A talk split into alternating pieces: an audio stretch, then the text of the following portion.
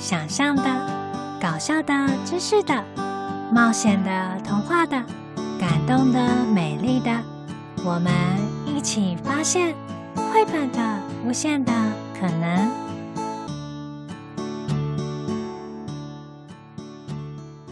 嗨，欢迎又来到绘本无极限科学小教室第十七本故事《熊与鸟》。小宇宙出版社，作者金荣大是一位韩国的绘本作家。熊与鸟是一本无字绘本。无字绘本的意思是，作品内只有图画，没有搭配上文字，所以需要靠读者自己看图、想象、发挥。无字绘本的特色。就是给不同的人读，可能会说出相差很大的故事，因为每个人看事情的角度不一样啊。抹茶老师今天就要用不同的角度来诠释《熊与鸟》这个故事，给孩子们听听看。熊与鸟，一只熊与一只鸟的故事。我们先从熊的角度。开始说故事。我是一只熊，我的身躯很庞大，四肢强壮又有力。我住在森林里，每天独自行动，我很享受这种自在。故事的画面从一只熊在森林里漫步开始。我跟你们说啊，独自行动的好处是不用和别人一起分享食物。虽然感觉是蛮寂寞的，但没办法，森林里就一些小动物和掉落的果实可以吃，每天都要想着如何填饱我自己的肚子，每天都很烦恼。尤其人类住进森林以后，还要跟我抢食物。嗯，真是的。不如今天就换我去抢人类的食物吧。接着，在绘本故事里，可以看到这只有着庞大身材的熊，它没有食物吃了，所以才没办法，只好前往人类的住所，走进了人类在森林里的地盘。接下来，从鸟的角度说故事。我是一只鸟，我有金黄色的羽毛，但是我无法飞行。为什么呢？因为我是一只笼中鸟，被关在笼子里的鸟啦。在我出生有记忆的时候，我就已经住在鸟笼子里了。平常没事，我就会这样跳上跳下，偶尔唱唱歌，偶尔像这样自言自语。我的翅膀。是没什么用处了，尽管尽管我知道我的翅膀还在，可是也没什么机会用它啊，你说是不是？平常这个家里面就是人类跟一只老狗，他们喜欢听我唱歌，所以我偶尔就会唱歌给他们听。我是一只小小小小鸟。想要飞呀飞，却飞也飞不高。嗯，这只鸟唱歌好像没有很好听诶。人类喜欢听我唱歌，喜欢我的羽毛。我有金黄色的羽毛。哎，我刚刚自我介绍已经有说过了吗？我真的有说过我的羽毛是金黄色的吗？哦，我忘记了啦，因为我总是在笼子里跳来跳去。偶尔记忆也会像这样跳来跳去的，抱歉啦，记性不好也没什么大不了啊。反正我每天总是看到一样的东西。从我小小的空间往鸟笼外面看出去，是另外一个小小的空间，是会喂食我的人类所居住的空间。难道在这个小空间外的世界很不一样吗？有时候。真的还蛮想出去看看的。我是一只小小小小鸟，想要飞呀飞呀，却飞也飞不高。故事里，这只有着金黄色羽毛的小鸟唱歌的声音，吸引了那只熊走进了人类的屋子里。回到那只熊的角度，哎，人类的屋子里怎么会有鸟在唱歌啊？鸟不是应该要在树顶上飞来飞去的吗？每次我爬树就想抓一只来吃吃看，但每一次成功的顶多是掉下来的羽毛，bleh，满口的羽毛，难吃。回到那只鸟的角度，我寻寻觅觅觅寻寻觅觅，原来是你在唱歌啊！嗯，这什么动物？我搞错了吗？什么？我还以为是人类耶，竟然不是人类开门的声音。看起来又比人类强壮好几倍，是来听我唱歌的吗？哎哎哎，老兄，你叫什么名字啊？你从哪里来啦？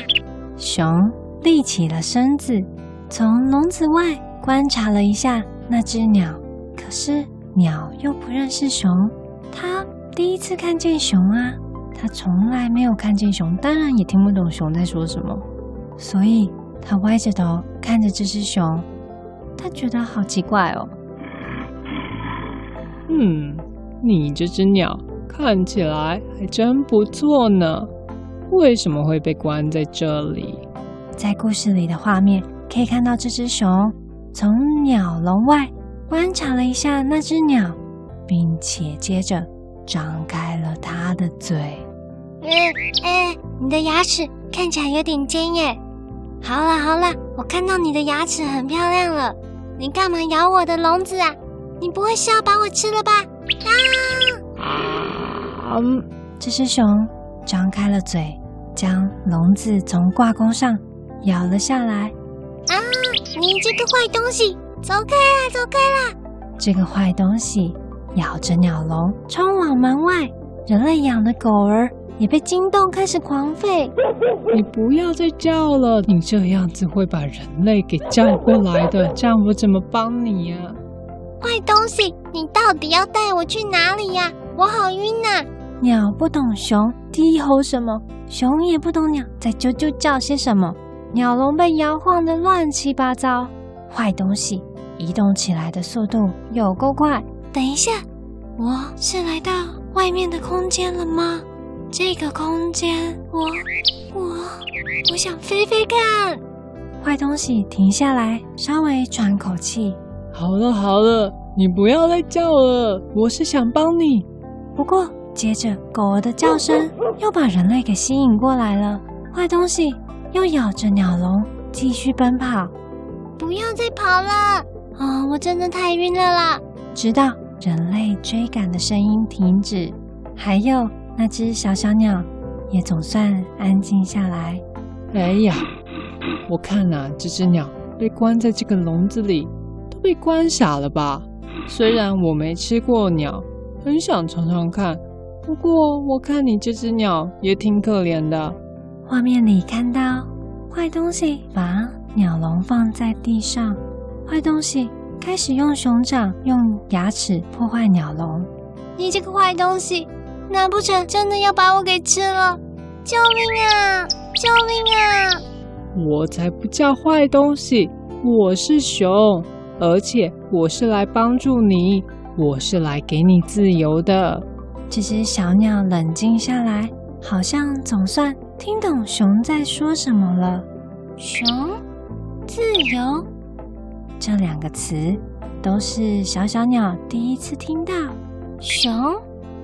哦，你帮我把笼子打开，谢谢你。但是自由是什么？在哪里？你怎么给我啊？熊说：“自由就在这里，张开你的翅膀，飞吧。”故事最后，小小鸟张开它的金色羽毛，飞向蓝天，是真的看得见的。彩色蓝天，作者啊，他特别设计整个故事，在小鸟得到自由之前的画面，不管是熊还是森林，都是黑白的，就只有最后这个自由的画面才是彩色的。那刚刚所说的那些故事内容，听起来是搞笑，还是刺激，还是感动呢？这些都是抹茶老师自己看图想象的哦。包括坏东西的名字也是我自己取的。其实那只熊不是坏东西，对不对？它虽然进到人类的家园里，拿走了人类的东西，但是它还给那只小鸟自由。所以小鸟一开始误会它，以为要被熊吃掉了。抹茶老师一开始也误会它了。这就叫做偏见。我们经常会因为某一些印象，比如说故事里的熊看起来很凶猛，就以为它是想吃掉小鸟。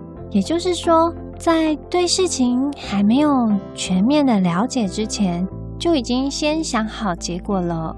那我们要如何消除偏见的方法，就是要多多练习用不同的角度看事情喽。就像无字绘本。小朋友也可以找这本绘本或其他无字绘本回家看，自己试着编故事看看。那角度，角度这个词其实有两种用法，小朋友知道吗？一种就是看事情的角度，就是像刚刚故事那样，说明观察事物的方向或观点有不同的角度。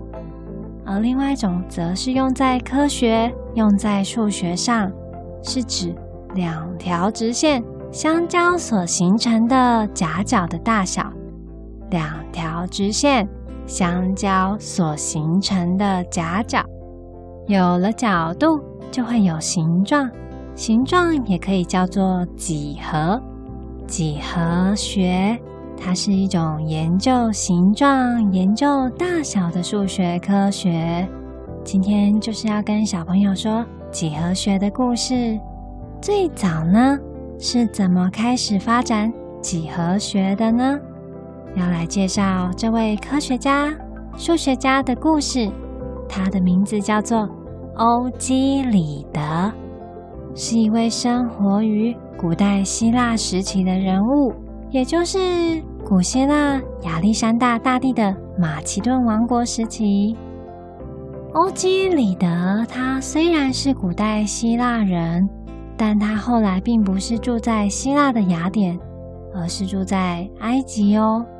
其实啊，是因为欧几里得他出生的时候，亚历山大大帝跟亚里士多德他们两位才刚过世。欧几里得他那时候才出生，在希腊雅典出生。因为亚历山大大帝死了之后，在他的帝国内有很多他原本的属下，还有他征服的各地的城邦，开始趁机想要反抗。大家想要抢夺亚历山大大帝的皇帝宝座，所以大家就战争啊，抢来抢去，吵架不合作。这种状况下。